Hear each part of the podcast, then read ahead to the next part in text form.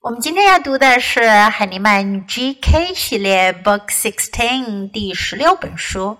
Tom，汤姆。Tom is a name. Who is Tom？汤姆是一个名字。谁是汤姆呢？谁叫汤姆呢？Look at the picture. There is a cat. So we can guess this cat is Tom.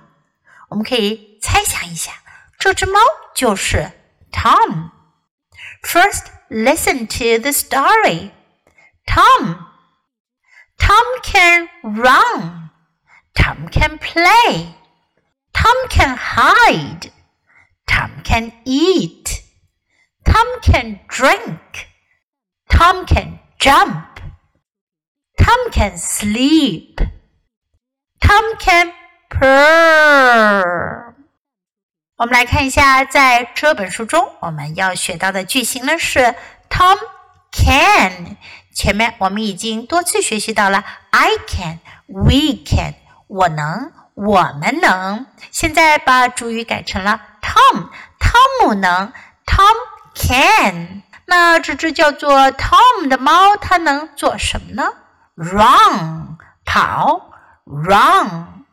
play 玩 ，play 玩耍，hide 躲躲藏，hide eat 吃，eat drink 喝，drink jump 跳，jump sleep 睡觉，sleep purr 这个词的意思呢，是指小猫咪发出呼噜呼噜的声音。我们养过猫的一定都会知道，当猫觉得非常的舒服，它很喜欢这种感觉的时候，它就肚子里会发出呼噜呼噜的声音，purr。